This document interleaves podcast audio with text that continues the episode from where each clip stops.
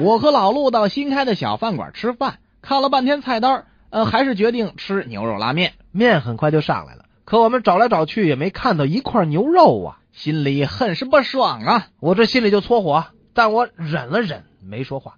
毕竟咱是有身份的人呐。我就绷不住了，把老板叫了过来，指着碗问道：“哎哎哎，牛肉拉面里边怎么没有牛肉啊？”别拿名字较真儿行不行？难道您还指望从老婆饼里给你吃出个老婆来是怎么着？老板有皮鞋吗？哎有有有有，嗯、要最新款的哦。没问题，这些可都是最新的。哦，那我试试看。怎么样？这可都是真皮的吧？不行啊，老板，怎么了？哪儿不满意呀、这鞋不合脚。没没关系，我可以给你换。你穿多大的？我穿，嗯，我穿的是那个三八的太啊小，三九的又太大了。我行，